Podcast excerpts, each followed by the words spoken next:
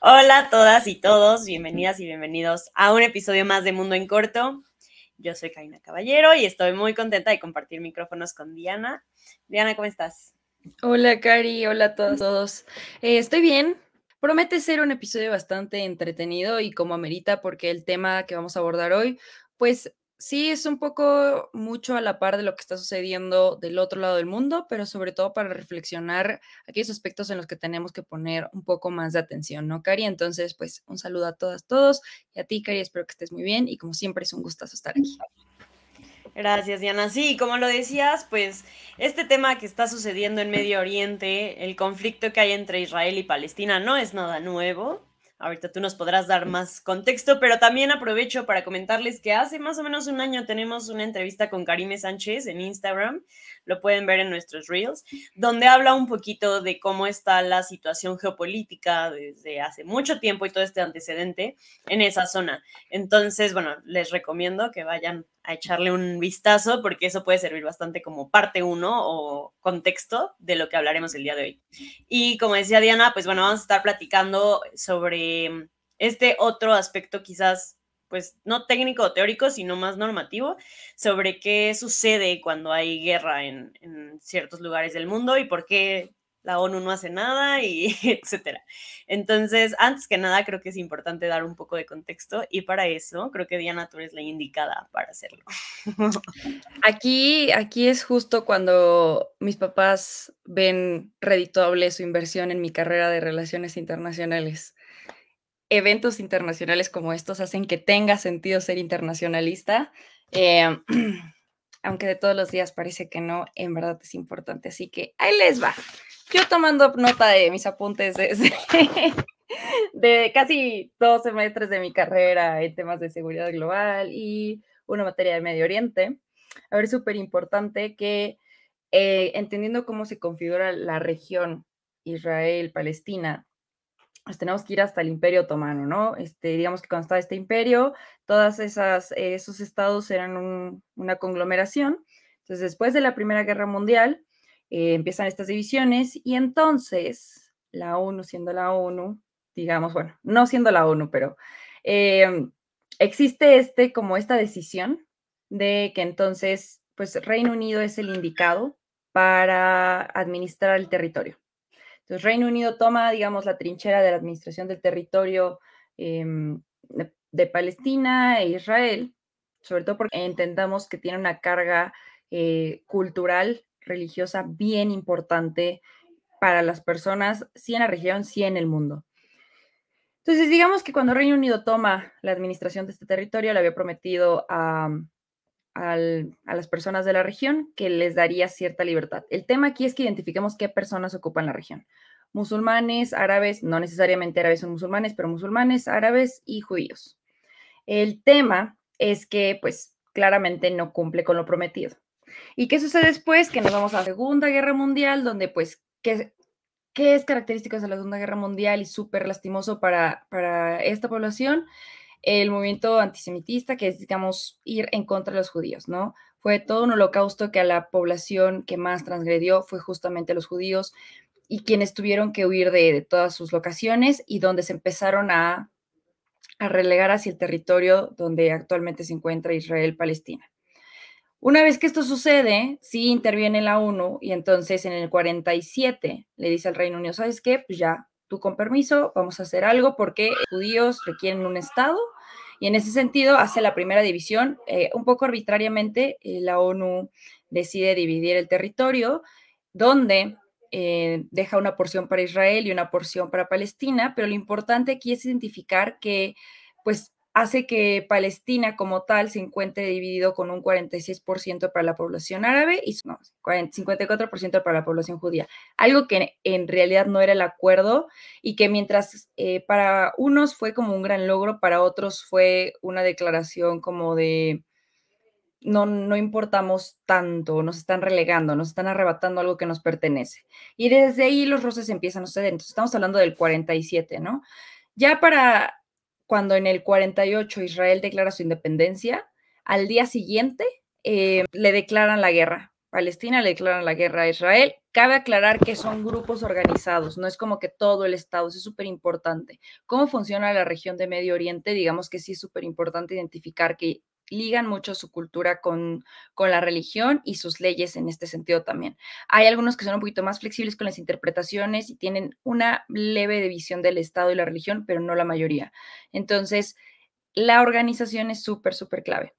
Ya que hacen esto, digamos que mm, se hace un, show con la Primera Guerra. Imagínate, tú declarándote país libre y en cuanto eres libre te empiezan a caer los, los madrazos y de ahí eh, la cosa no se vuelve más sencilla.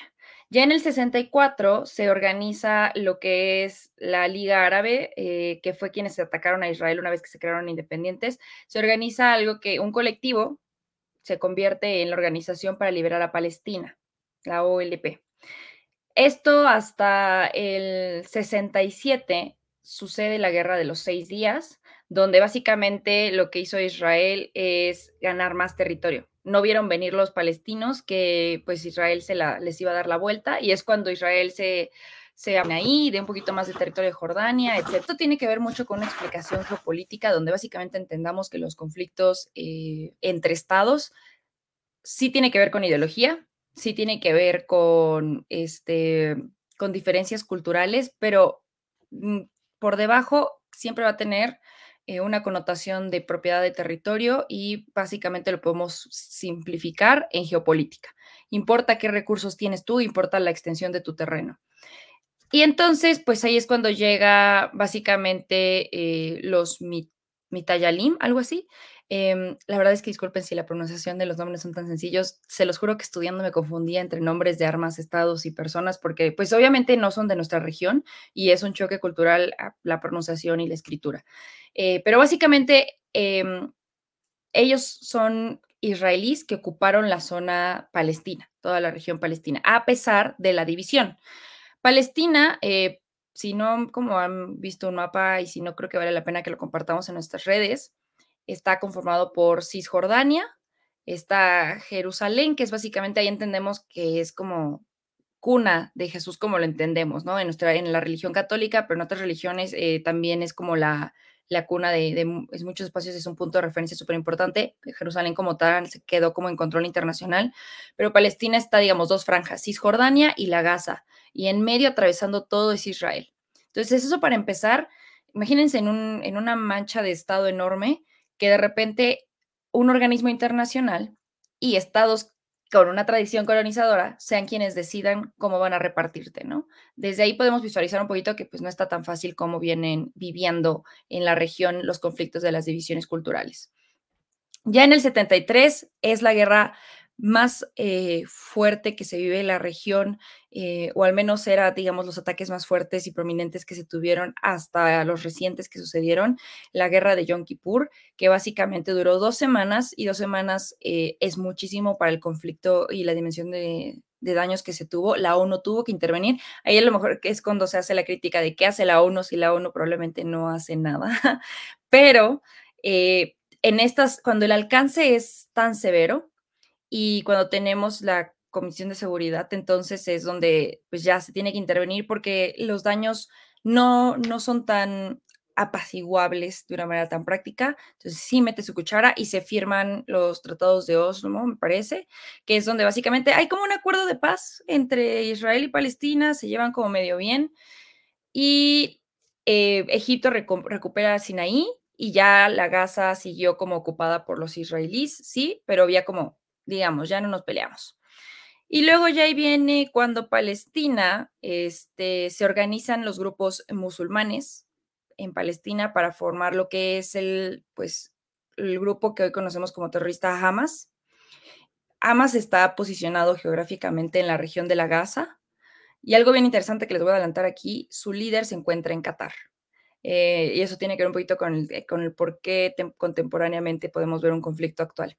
Eh, pero esto es como un, spoiler, identificando que Hamas está en la zona de Gaza y Cisjordania existe como territorialmente, algo sucede en ahí por ahí del 93, que aquí es cuando sí se firmaron los, acuerdos de Oslo, perdón, fue, fue después. Eh, que se formula también como una organización em, de palestinos. Y los palestinos básicamente acuerdan la paz con Israel. Y finalmente Palestina reconoce a Israel como Estado y pues Israel se la lleva tranquila con Palestina. Eso en el 93 y duró solamente hasta el 2000, porque al primer ministro de Israel se le ocurre que era buena idea visitar Palestina y justamente lo hizo en la explanada de las mezquitas. Que esto se vio como una provocación para judíos, musulmanes, árabes, etcétera, porque este espacio de la explanada de las mezquitas es uno de los tres templos más, y más importantes para el tema de, de la religión.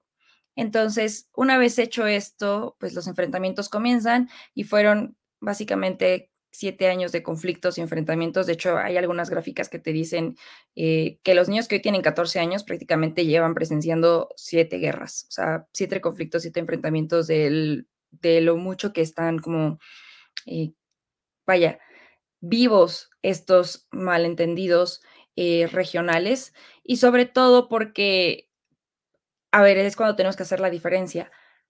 Hamas, el grupo terrorista, no es Palestina completo y Palestina no necesariamente simpatiza con Hamas, pero en su decreto de creación, Hamas tiene como tarea, como misión, la creación de un Estado islámico y la, la eliminación total de Israel. Con esas palabras como tan abruptas de, del rechazo hacia Israel.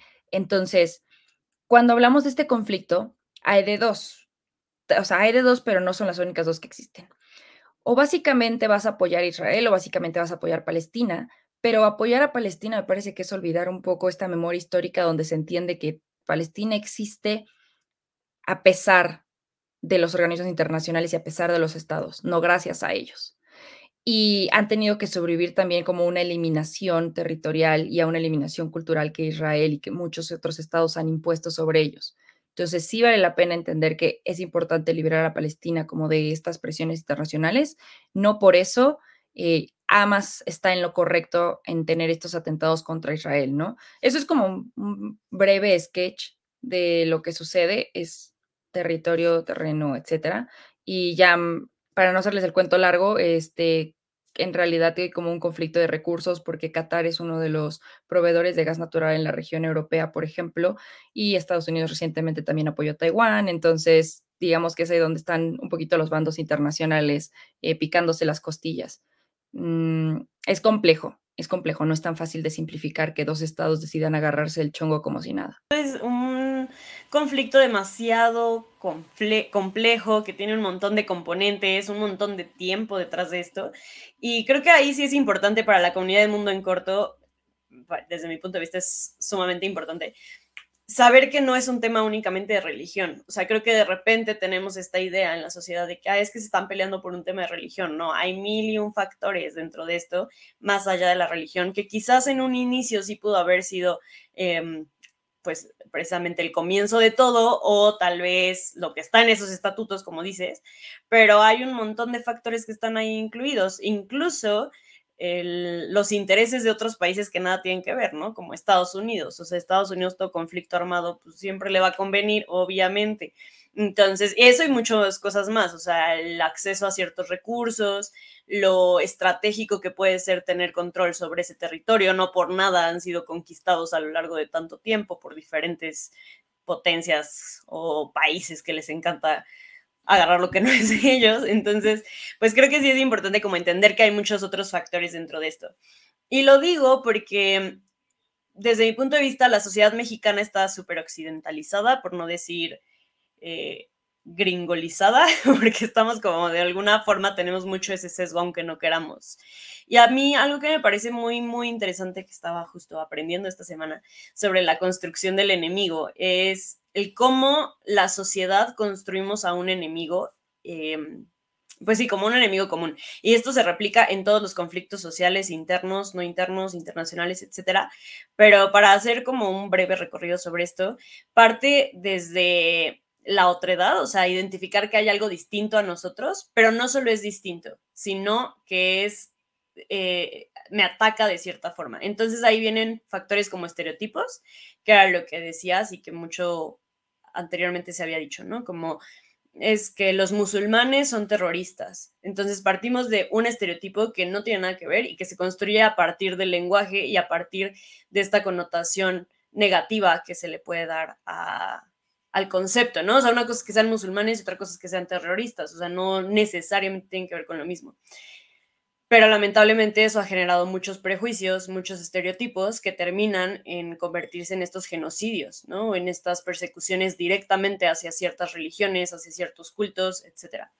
Por otro lado, en esta misma construcción del enemigo está esto del estereotipo, está la moralidad, que en nuestro caso tenemos una moral muy judeocristiana, entonces también eso obviamente nos impacta en cómo vemos quizás religiones tan distintas de cierta manera a esta línea judeocristiana eh, y por otro lado, pues también está el sentir la amenaza.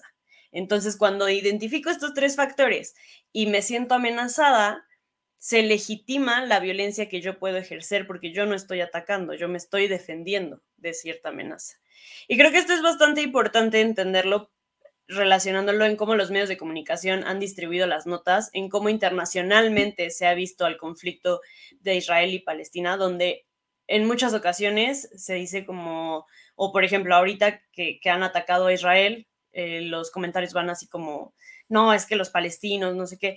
Y ojo, no estoy justificando ningún tipo de violencia, simple y sencillamente como entender también esa otra cara de la moneda, ¿no? O sea, entender que sí occidentalmente hemos construido de cierta forma a un enemigo, sí hemos intentado eh, hacer una dicotomía en esto de, bueno, ¿y quiénes son los malos? O sea, quién es contra quién y a quién apoyamos. Cuando no, o sea, en este conflicto no es uno contra uno, sino que en realidad hay un montón de, factores que se unen y que hacen el conflicto tan complejo. Ahora bien, hay una crisis de derechos humanos durísima. Como dices, llevan años en guerra, llevan años en conflicto. Hay niños que llevan toda la vida, literalmente todos los años que han vivido, estando en estas circunstancias.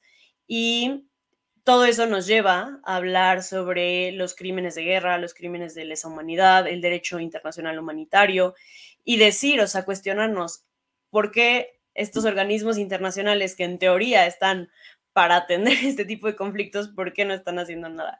Y a mí me gustaría que hablaras un poquito de la ONU, o sea, ¿qué, qué onda con la ONU? Yo vi un meme que me dio muchísima risa, que era como, ¿cómo se llama tu perrito? Y el otro contesta, la, o sea, ONU, y le dice, ¿lo puedo acariciar? Claro, no hace nada. Entonces, o sea, me dio mucha risa. Pero justo creo que, bueno, yo he escuchado muchos esos comentarios de, bueno, ¿y la ONU dónde está? O sea, ¿quién puede hacer algo para detener esto? La ONU existe y se divide, digamos, es un organismo internacional enorme donde la mayoría de los países participan, pero no todos los temas se, deciden, se discuten con todos los países eh, o no todos los países deciden y toman decisiones en, en, conjunto. ¿Cómo es esto? Tenemos la Asamblea General, que es donde básicamente se reúnen y todos son muy amigos o no están de acuerdo. Y es donde se avanzan estas cosas como la Agenda 2030, eh, temas de género, paz y demás, ¿no? Eh, paz, bajémoslo a un nivel Em, amigable, donde ciudadanía puede participar, instituciones, etcétera. Pero los conflictos que se nos van de la mano, aquellos conflictos donde hay guerra, em, hay violación de derechos humanos este, constante, eh, hay atropellos, hay terrorismo, etcétera, se convoca justamente el Consejo de Seguridad no, no, no es como que la asamblea pueda decidir tan libremente. Este, la asamblea, digamos, tendrán posturas, los países como tal emiten una postura. México incluso, por ejemplo, ya dijo que reprueba los actos de Hamas y demás, que no quiere decir que esté apoyando a Israel o que esté apoyando a, o que no esté apoyando a Palestina. Es súper importante porque en la diplomacia las palabras y el tiempo en el que se emiten importan muchísimo. Entonces, para que no haya un poquito de confusión, México no necesariamente puede ser neutral en el conflicto, no necesariamente indiferente al conflicto. Y lo que hace la ONU es básicamente eso. Eh, si no requiere meter su cuchara, se convierte en un organismo neutral, pero no indiferente. Entonces, tiende a haber como estas eh, estos cabildeos y estas negociaciones entre los actores que se encuentran involucrados, eh, muchos son a puerta cerrada. Y claramente hay como ciertas posturas y ciertas sugerencias como, oye, no, no te pases, etcétera. Pero recordemos que esta no es un acto como, no, no son los estados como tal, o más bien, no fue Palestina como mandando un ejército. Fue un colectivo que se encuentra en Gaza, que tiene como este, este, esta misión de destruir Israel. Entonces, son agrupaciones terroristas porque cuando una, una ideología eh, tiene como esta misión de actuar a costa de lo que sea, hay otras variantes, se empieza a catalogar de esta forma. Y cuando hacen este, este ya explotó algo, digamos, fue el ataque del 9-11, ¿no? Em, cuando surge algo como, como este acto reciente. Entonces convocan al, Consejo de Seguridad y en el Consejo de Seguridad solamente hay cinco países y hay un como, hay muchos observadores y hay uno que entra de repente, que me parece que México fue el año pasado, no me acuerdo, que tuvimos incluso un episodio de eso cuando México volvió a tomar una silla. Y lo que pasa es que solamente, puede, todos pueden como discutir, pero los únicos votos que importan son los de estos cinco estados y estos cinco estados tienen veto.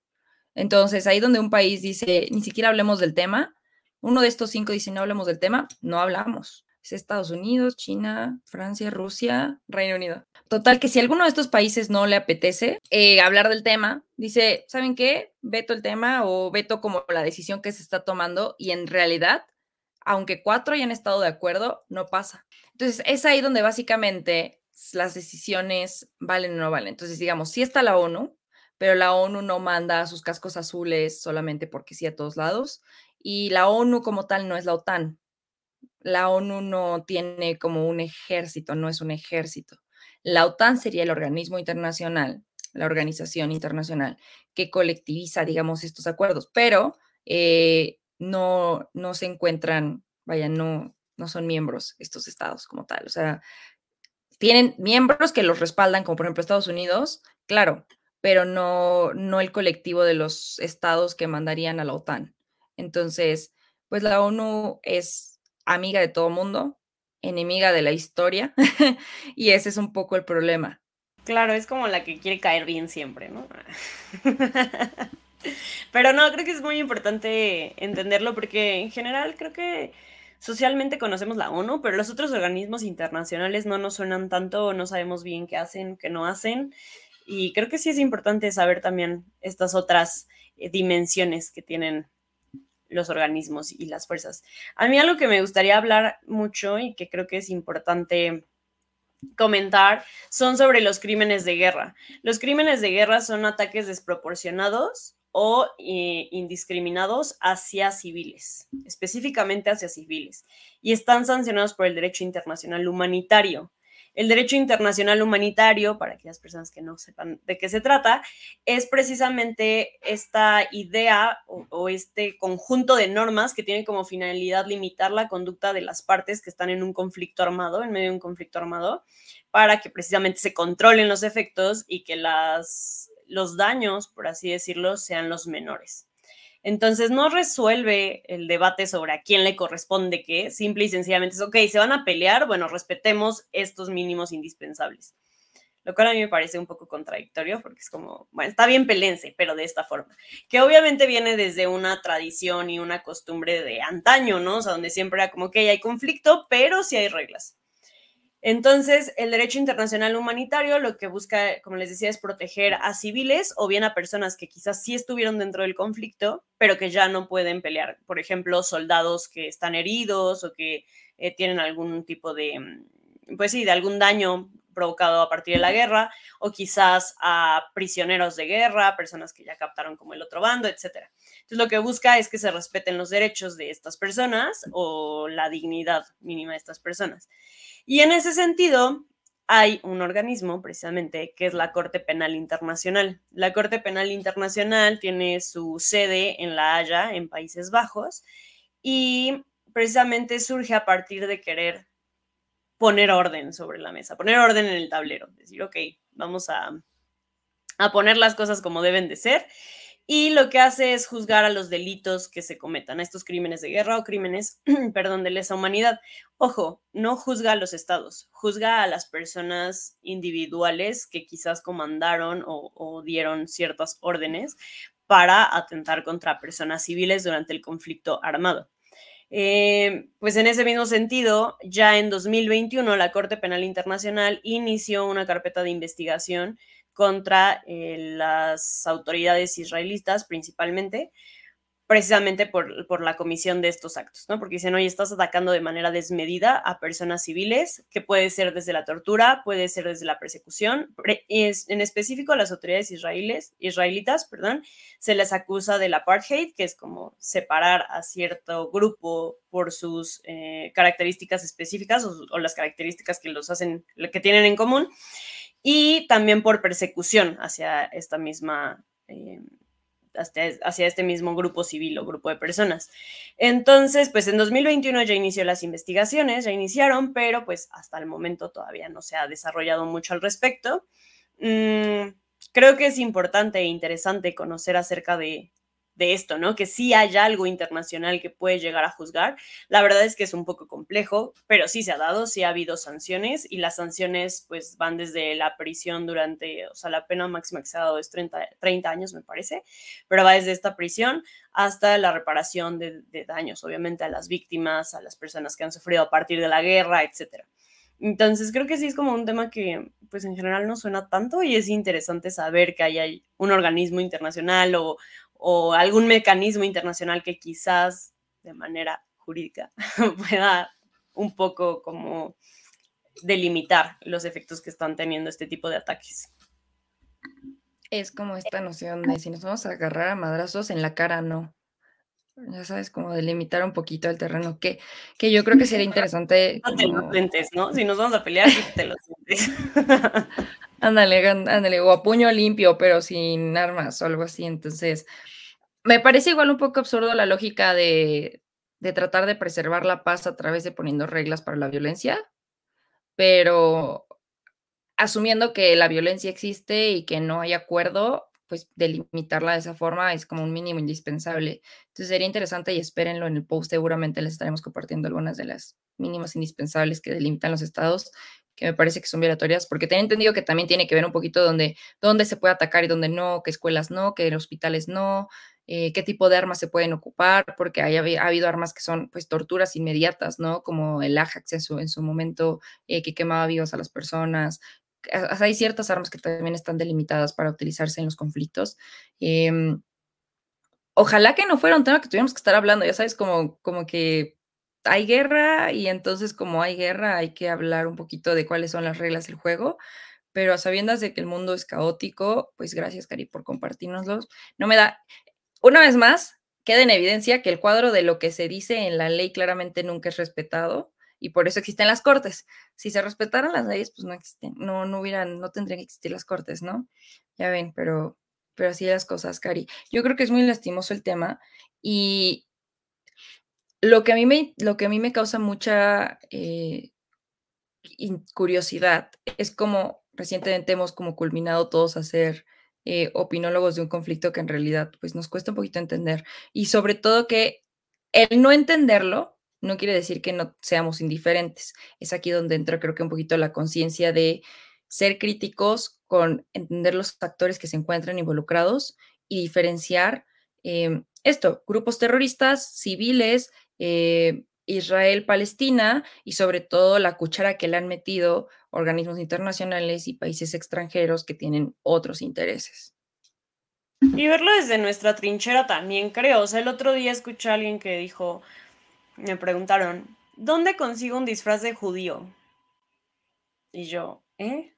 Le dije, ¿cómo que dónde consigues un disfraz de judío? Sí, ¿dónde consigo un disfraz de judío? Yo, dime dónde consigues un disfraz de católico. Sea, como que muchas veces no tenemos claro esta idea que tenemos muy estereotipadas ciertas eh, religiones, a ciertas personas que pertenecen a ciertas comunidades, que se replica, que puede ir desde algo muy burdo, como quizás esto, hasta los temas que estamos hablando, ¿no? O si nos vamos a temas de Europa, donde hay mucha discriminación, por ejemplo, hacia el culto del Islam, musulmanes, etcétera, y que incluso se ha violentado estos derechos de la libertad de expresión y cómo las mujeres deciden vestirse, etcétera. Entonces, creo que aunque pensemos que está muy alejado, que, ay, no, pues están hasta allá, a mí qué, creo que sí los replicamos de alguna forma, este, esta idea de segregar, esta idea de ver al otro como algo diferente y algo que quizás me pueda amenazar, por eso lo que decía al inicio de esta construcción del enemigo, y que ahí es donde cabe la reflexión de decir, bueno, ok, eso pasa ya, eso está pasando en Medio Oriente, pero aquí qué estamos replicando y de qué manera nos estamos segregando a nosotros mismos como sociedad a partir de creencias, religiones, em, cultos, territorios, etcétera.